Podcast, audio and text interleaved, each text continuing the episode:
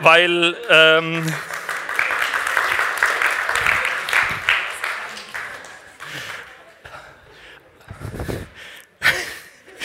ähm, es ist schlimm, die, die, da vorne, ja, mein Team mit, mit äh, hier so halblaute Zwischenrufe, die kennen mich natürlich. Das ist, das ist ganz fies hier, ja. Man hat die größten Kritiker hier direkt da vorne sitzen, ganz schlimm. Also, ja, ähm, ganz kurz zu mir nochmal. Johannes Merz. Ich bin, was viele immer überrascht, nicht mein Leben lang Ranger.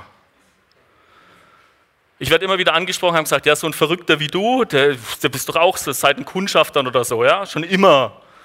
Sag ich, nee, ich bin ein ganz spätberufener. Ich habe ganz lange gebraucht zu kapieren, wo mein Platz ist.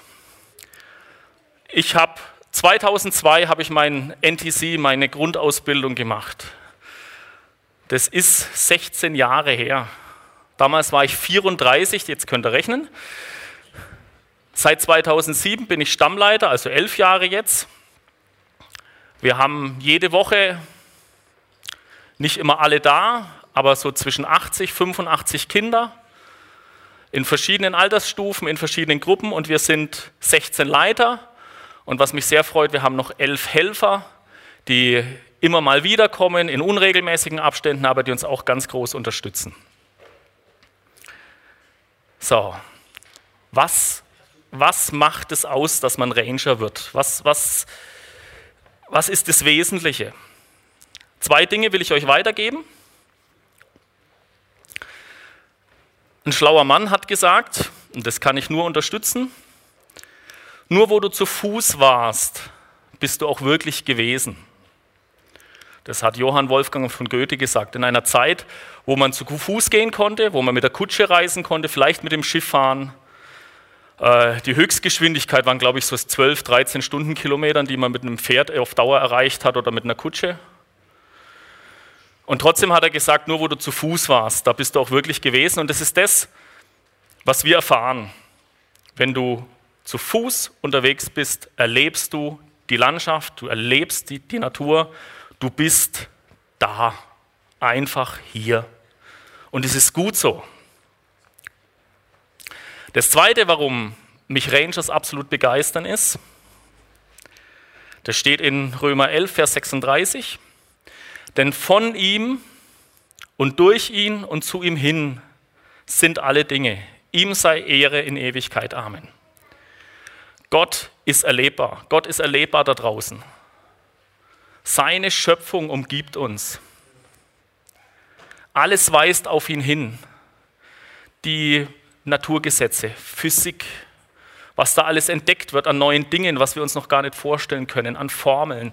Alles ist er, hat er entwickelt, hat er sich ausgedacht, damit unser Leben auf diesem komischen, runden Ding irgendwo im Nichts funktioniert. Wir sind im, im Bereich um die Sonne, wir dürften keine, glaube ich, keine 100 Kilometer weiter weg und keine 50 Kilometer weiter dran sein an der Sonne, sonst wird es uns nicht geben. Wie genial ist es, dass dieses Ding, auf dem wir sind, taumelt und so haben wir Jahreszeiten. Somit haben wir Winde, somit haben wir Wetter, Klima, alles das, was uns umgibt, alles weist auf Gott hin. Die Bibel nutzt diese Dinge und redet von diesen Dingen, macht ganz viele Beispiele aus der Natur. Zum Beispiel kennt ihr alle, redet vom Weinstock und den Reben. Das sind Dinge, die können wir draußen sehen, erleben, begreifen. Und das Schöne an den Rangers ist, wir gehen raus und wir verlassen unsere Komfortzone und dadurch ist vieles verletzlicher. Es ist schon ein bisschen angeklungen. Wir sind angreifbarer. Wir sind reduzierter auf, auf unser Eigentliches. Alles Unnütze, alles Unwichtige ist weg.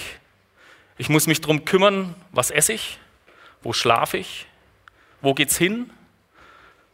Das sind ganz wesentliche, ganz essentielle Dinge, die wir in unserer hochtechnisierten, hoch, ja, in unserer luxuriösen Welt auch ein Stück weit verlernt haben wahrzunehmen. Es ist immer alles verfügbar, ich weiß, wo mein Bett steht, die Heizung läuft.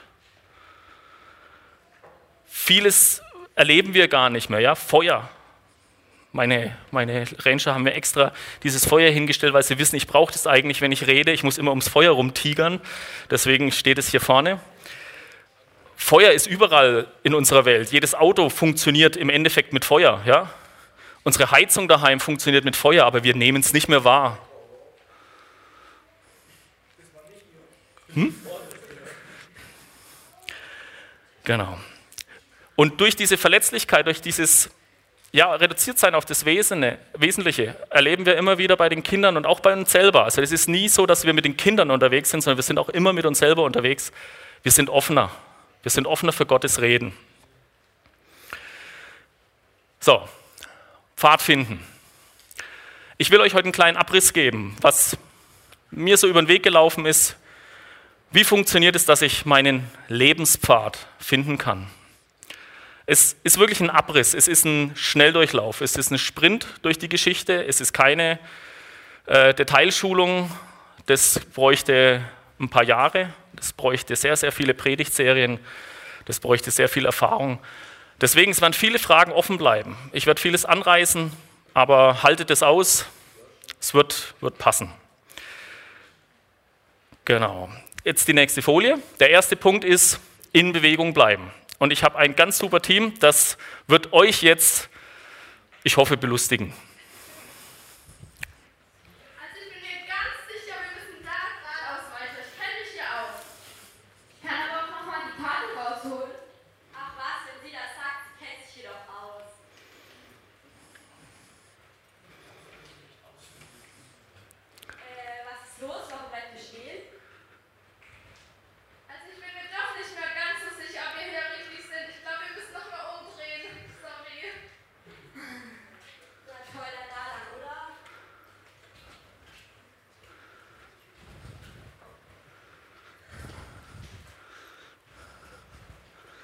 Dankeschön.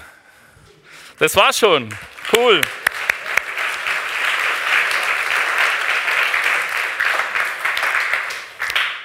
Unser Leben ist ein Stück weit wie auf dem Hike unterwegs zu sein.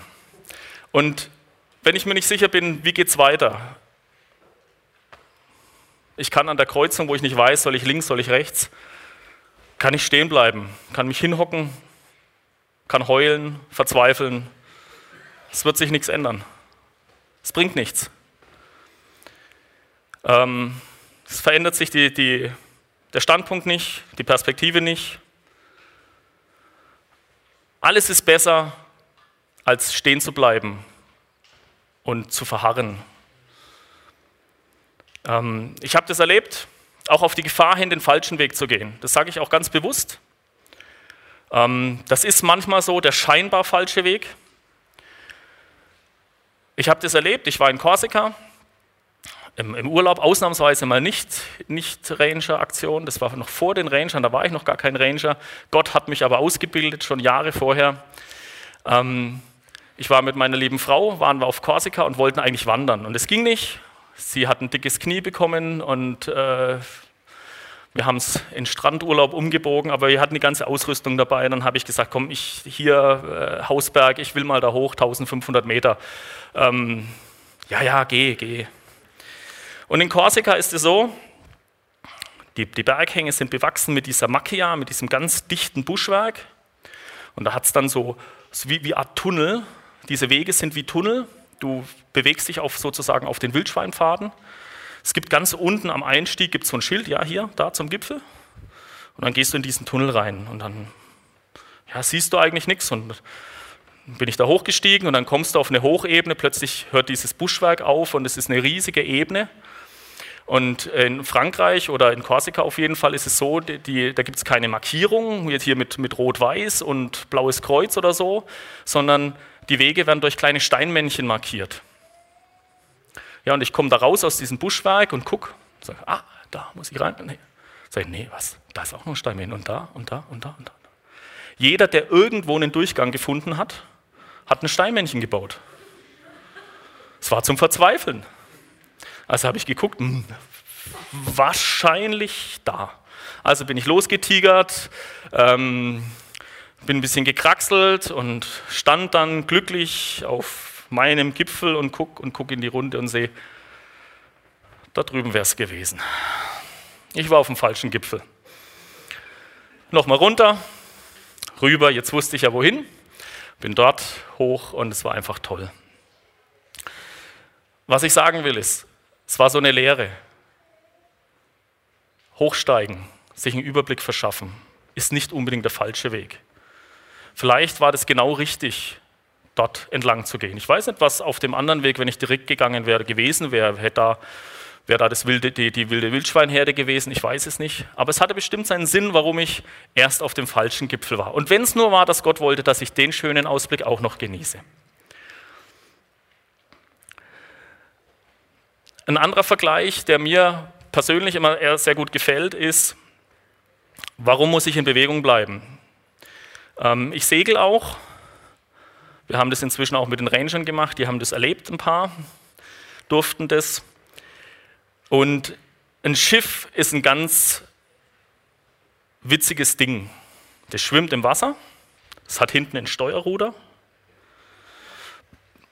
Und die Schiffe, die ich liebe, die haben einen Segel. Die haben auch ein bisschen Motor, aber das ist so, ja, zur Not.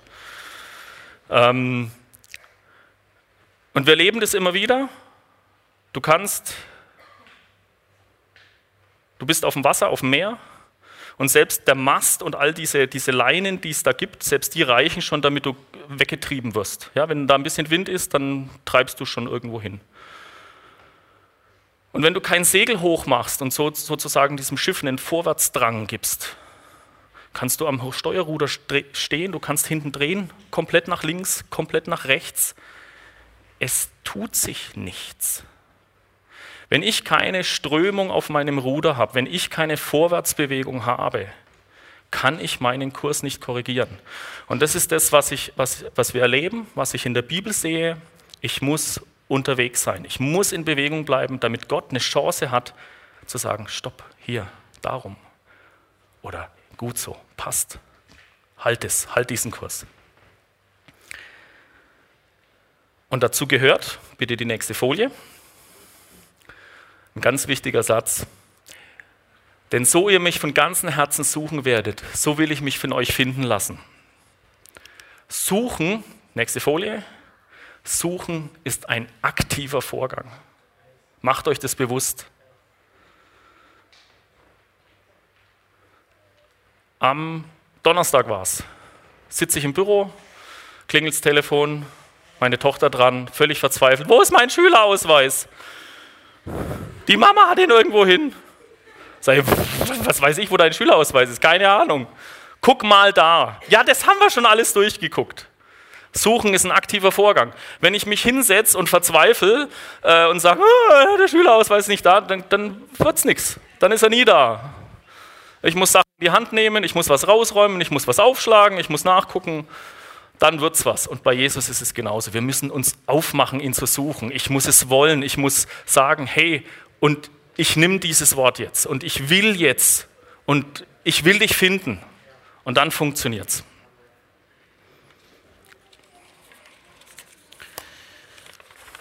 Nächste Folie. Jetzt kommen meine Helfer wieder.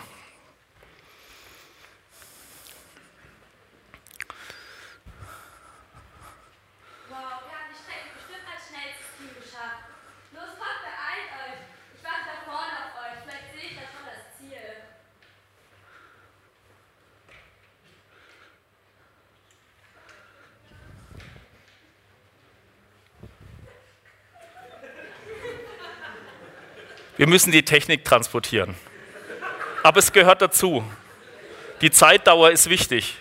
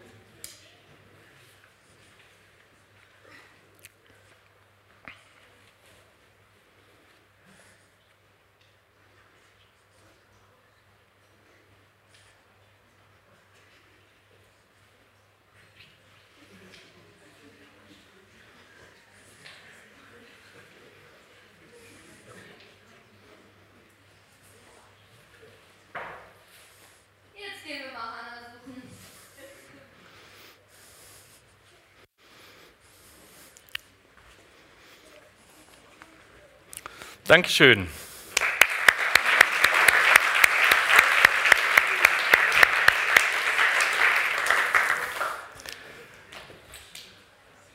Auch Hannah war mit der ganzen Situation nicht glücklich. Denn sie hatte das Essen, aber keinen Trangia. Und sie hatte Tütensuppe, ja? Also wir, wir machen im Trangia warmes Essen. Und das tust du dir im Wald wirklich schwer, wenn du das Kochgeschirr nicht dabei hast. Also, was zeigt uns das? Mein, mein Punkt war, was will ich euch damit sagen? Es gibt für jeden einen Plan in seinem Leben und eine Aufgabe, die Gott dir zugedacht hat. Bitte die nächste Folie.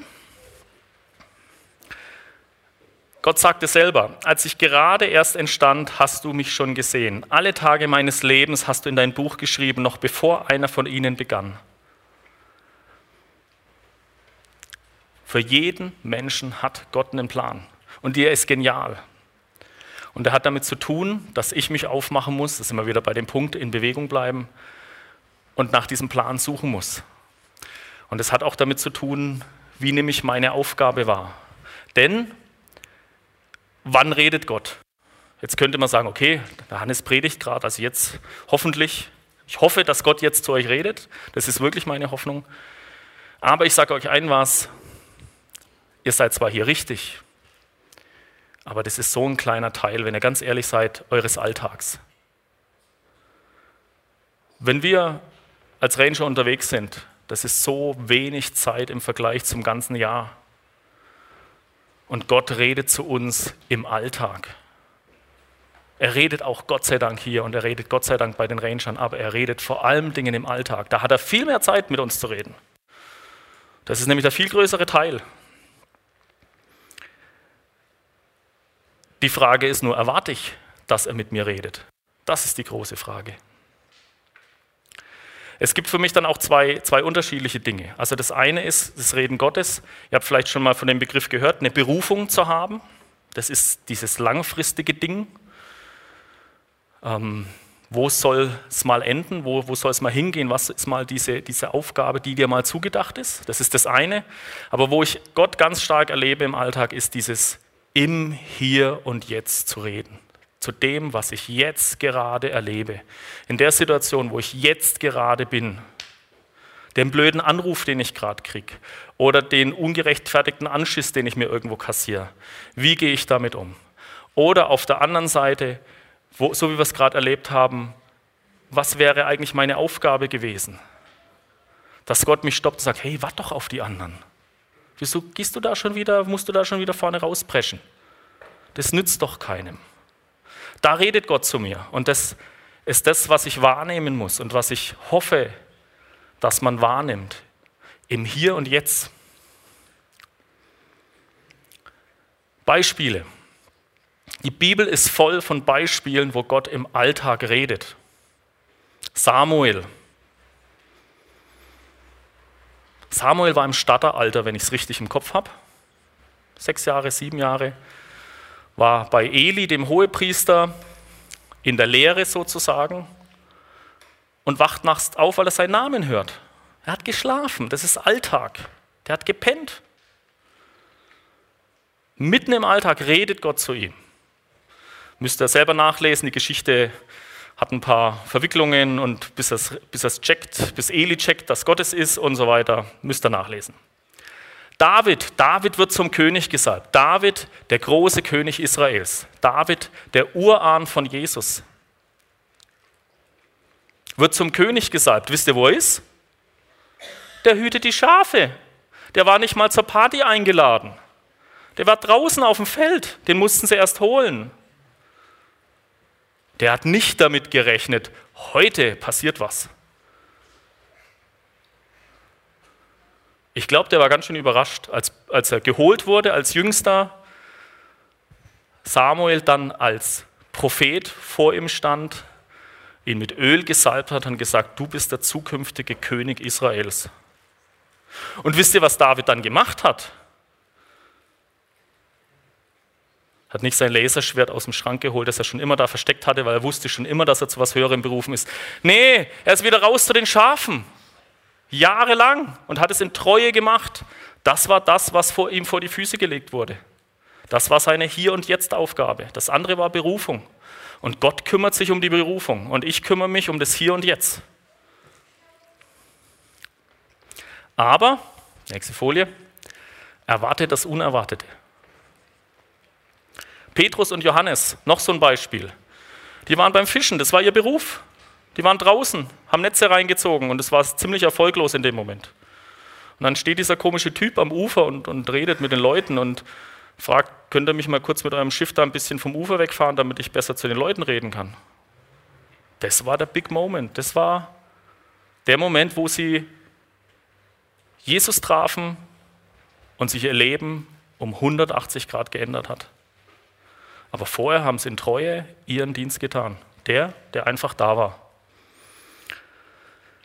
Nächste Folie. Dritter Punkt. Orientiert sein. Ich habe wieder Helfer.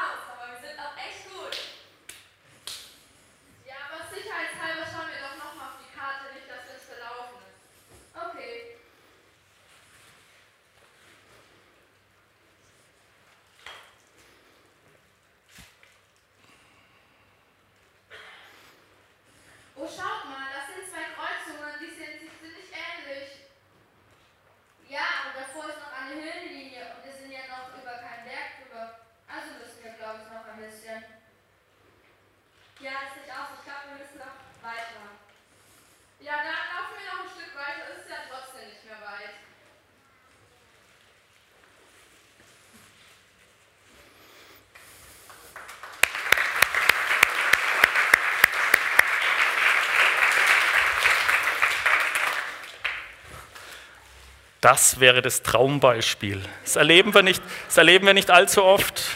Manche Zwischenstufe gibt es da, manche Katastrophe, die genau in die andere Richtung geht. Es gibt auch Leute, Teams haben es geschafft, aus der Karte rauszulaufen, obwohl die groß genug war. Also da erlebt man vieles. Aber so soll es sein. Ähm und die große Frage ist, an was richte ich meine Karte aus? Was ist der Punkt, wo ich diese Karte einnorde. Sie haben es jetzt nur sehr schnell gemacht. Normalerweise setzt man sich auf den Boden, nimmt diese Karte, hat einen Kompass und, dreht diese, und, und äh, nimmt den Kompass parallel zum Rand und dreht dann diese Karte mitsamt dem Kompass so lange, bis die Nadel auf Nord zeigt. Und dann weiß ich, okay, jetzt ist Wirklichkeit und Karte sind im, im gleichen Verhältnis. Ich weiß wirklich, der Weg, der jetzt auf der, auf der Karte hier eingezeichnet ist, das ist der. Ja? Ich norde diese Karte ein. Und an was norde ich mein Leben ein? Das ist diese große Frage. Wir sind heute hochtechnisiert. Jeder hat ein Navi, meistens mehrere auf seinem Handy, GPS. Vor Jahren noch undenkbar. Macht uns bequem. Das ist wunderbar praktisch. Ähm ich merke, mir wird das Denken abgenommen. Gefällt mir gar nicht. Ich bin noch aufgewachsen mit Autoatlanten. Ich wusste, wo ich hinfahre. Ich wusste, an was ich vorbeifahre, als ich auf die Karte geguckt habe. Wenn ich dem Navi folge, weiß ich das nicht mehr. Nur mal so am Rande, ja. Das ist jetzt nur so ein kleiner Seitenhieb. Ähm, ich erinnere mich noch an die Zeiten, das war da, wo, damals, als ich mit, mit, dem Segeln so ein bisschen angefangen habe, äh, hieß es noch, oh, für Seenavigation GPS nicht unbedingt geeignet. Eine Genauigkeit von 100 Metern. 100 Meter ist auf dem weiten Meer, auf dem Atlantischen Ozean kein Problem. Aber wenn ich die Hafeneinfahrt erwischen muss und die ist 13 Meter breit, dann sind 100 Meter verdammt viel im Nebel. Ja? Funktioniert nicht. Warum war das so? Die Amerikaner, die das System erfunden haben, haben damals eine Ungenauigkeit eingebaut, damit es der Feind nicht nutzen kann. Und die zivile Nutzung war nicht freigeschaltet. Ihre eigenen Geräte konnten diesen Fehler wieder rausrechnen und hatten die große Genauigkeit, aber alle anderen nicht. Für mich die Frage, an was richte ich mich aus? Weiß ich, von was was kommt? Gucke ich hinter die Sache? Gucke ich an die Quelle ran? Das ist ein ganz schwieriges Thema, denn wenn ich die Karte einnorde, so wie wir es jetzt, wie ich es gerade beschrieben habe, da würden jetzt auch die, die Segler und die ganzen nautischen Leute unter uns, würden auch die Nackenhaare sich aufstellen. Du kannst es gar nicht machen. Denn der magnetische Nordpol und der geografische Nordpol sind nicht identisch. Und Landmasse und alles, was, was um uns herum ist, lenkt diese Nadel ab. Wenn ich nur mein Fahrtenmesser neben den Kompass lege, zeigt er plötzlich ganz woanders hin. Könnt ihr mal ausprobieren, wenn ihr einen Kompass habt. Ähm, und dieser magnetische Nordpol, der wandert. Die Wissenschaft hat herausgefunden, dass schon mal der magnetische Nordpol auch im Süden war. Der schnappt manchmal um. Also so sicher ist er dann auch nicht. Selbst der Polarstern, an dem ich mich jetzt noch orientieren könnte, nachts, selbst der war nicht über die Jahrhunderte und Jahrtausende immer da, wo er jetzt ist. Also woran richte ich mich aus? Und für mich ist die Antwort ganz klar, Jesus. Jesus ist mein Orientierungspunkt. Er sagt selber, nächste Folie bitte, ich bin der Weg, die Wahrheit und das Leben. Niemand kommt zum Vater als nur durch mich. Er ist der, um den es geht. Er ist der, warum wir Rangearbeit machen. Er ist der, warum ich auf der Welt bin. Er ist es, warum du hier sitzt, warum wir hier sind. Er hat uns gewollt, er hat einen Plan für uns. Er ist der, auf den wir uns ausrichten sollten. Denn er weiß, wo es hingeht. Er hat all dieses, wie ich es vorhin schon gesagt habe, die Schöpfung, alles, was um uns herum ist, die Naturgesetze, all das. Das ist Jesus, das ist Gott in seiner Herrlichkeit. Uns gibt es, weil er Beziehung mit uns haben will. Und was wäre klüger, als dass ich mein Sehnen und mein Trachten auf ihn ausrichte? Das ist, die, das ist der Sinn des Lebens. Alle suchen immer danach. Es ist so einfach. Es ist so einfach. Lasst euch darauf ein. Macht es. Wir können euch das nur ans Herz legen. Wir erfahren es immer wieder. Ich habe bei diesem Ganzen noch ein paar Aufgaben definiert. Das ist immer so. Bei Ranger gibt es auch Aufgaben. Dieses Ausrichten passiert nicht einfach so es ist blöderweise mit Mühe verknüpft. Es ist deshalb blöderweise mit Mühe verknüpft, weil wir nicht mehr in der Welt leben, die Gott sich ausgedacht hat. Sünde kam in die Welt, auch eigenes Thema, gehe ich jetzt nicht drauf ein, aber wir leben nicht in der perfekten Welt. Deswegen muss ich überprüfen, was ist die Quelle, auf, an der ich mich orientiere. Ich muss zur Basis zurück. Was passiert um mich herum? Ist der Soll- und der Ist-Zustand, sind die noch in Deckung? Bin ich noch in meiner Berufung? Bin ich noch das, was mir mal, was ich mal erfahren habe, was mir mal Gott zugesagt hat? Bin ich da noch auf dem Weg? Passt mein Ziel noch? Und auch nicht zu unterschätzen, mit wem bin ich unterwegs? Habe ich die falschen Reisegefährten? Die können mich so schnell vom Weg abbringen. Nächste Folie. Deshalb Standortbestimmung. Immer wieder. Immer wieder. Wir sind uns dessen nicht mehr bewusst, weil wir in so einer hochtechnisierten Welt leben. Aber früher war das ein echtes Problem mit Karten. Da gab es keine globale Vermessung. Da musste ich jemanden fragen, der schon dort war. Und der musste mir vielleicht den Weg beschreiben und vielleicht hat er mir eine Skizze gemacht. Und wenn es Karten waren, das waren Staatsgeheimnisse, die wurden gehütet in den Schatzkammern. Und wenn du die alten Karten siehst, wie dann die, die, die Uferlinien da krickelkrackel irgendwie eingezeichnet waren und du weißt heute, wie es wirklich ist, denkst du dir, und da haben die navigiert. Ähm, aber die konnten beschreiben, die, die wussten, der war da. Die, die, der, der das gezeichnet hatte, der war vor Ort gewesen. Der konnte dir sagen, wie es dort ist. Und das ist das, was ich meine.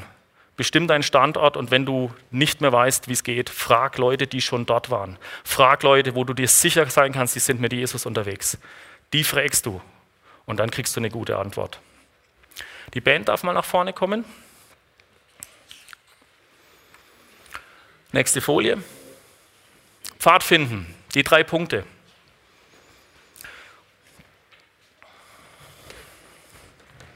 Ich habe es euch gesagt, das ist ein großes Thema und gar nicht in so einem Abend zu machen. Eigentlich. Ich habe viele, viele Punkte angerissen. Aber wenn, wenn das was bei dir gemacht hat in deinem Herzen, wenn das irgendein Punkt da war, wo du sagst, sollte ich drüber nachdenken, hier soll ich eine Entscheidung treffen. Dann sage ich, warum warten? Jetzt. Gott redet. Gott redet jetzt, Gott redet im Alltag, das ist gut, das ist cool. Ähm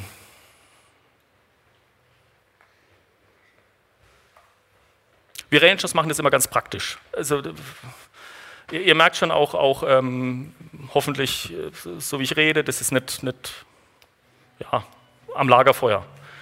Und so machen wir das auch auf den Camps. Wenn solche Themen sind und du merkst, Gott ist da und Gott berührt Herzen, es ist ganz einfach. Lasst uns eine Antwort geben. Und auf dem Camp ist es ganz, ganz einfach. Alle Leiter, alle, die so, so drei, drei Balken haben, das ist jetzt nicht ganz korrekt, aber in unserem Fall jetzt korrekt, die kannst du in jedem Fall ansprechen. Und du wirst bei jedem, wenn du sagst, hey, betest du mit mir, wirst du ein Ja ernten. Denn das ist auch eines dieser Dinge, dieser Kultur bei den Rangers, die wir, die wir genießen, dass eine riesige Bereitschaft ist zu dienen, anderen zu dienen im geistlichen Leben. Also, wenn das heute was mit euch gemacht hat, sucht euch jemanden mit drei Balken, stürmt auf ihn zu, sagst, hier, ich brauche. Völlig unkompliziert. So funktioniert Gott, so funktioniert unser Leben. Wir brauchen keine Einladung und Schmuckblatt-Telegramm und heute wäre es recht, wenn du dein Leben und vergiss es. Gott redet und er redet so direkt im Alltag. Es gibt auch Leute mit ähm, so Umhängern, Gebetsteam, die könnt ihr ansprechen. Die haben dann ausnahmsweise vielleicht keine Kluft an. Schade. Kann man ändern. Genau ja, dann bin ich eigentlich fertig und wünsche euch, dass ihr was mitgenommen habt.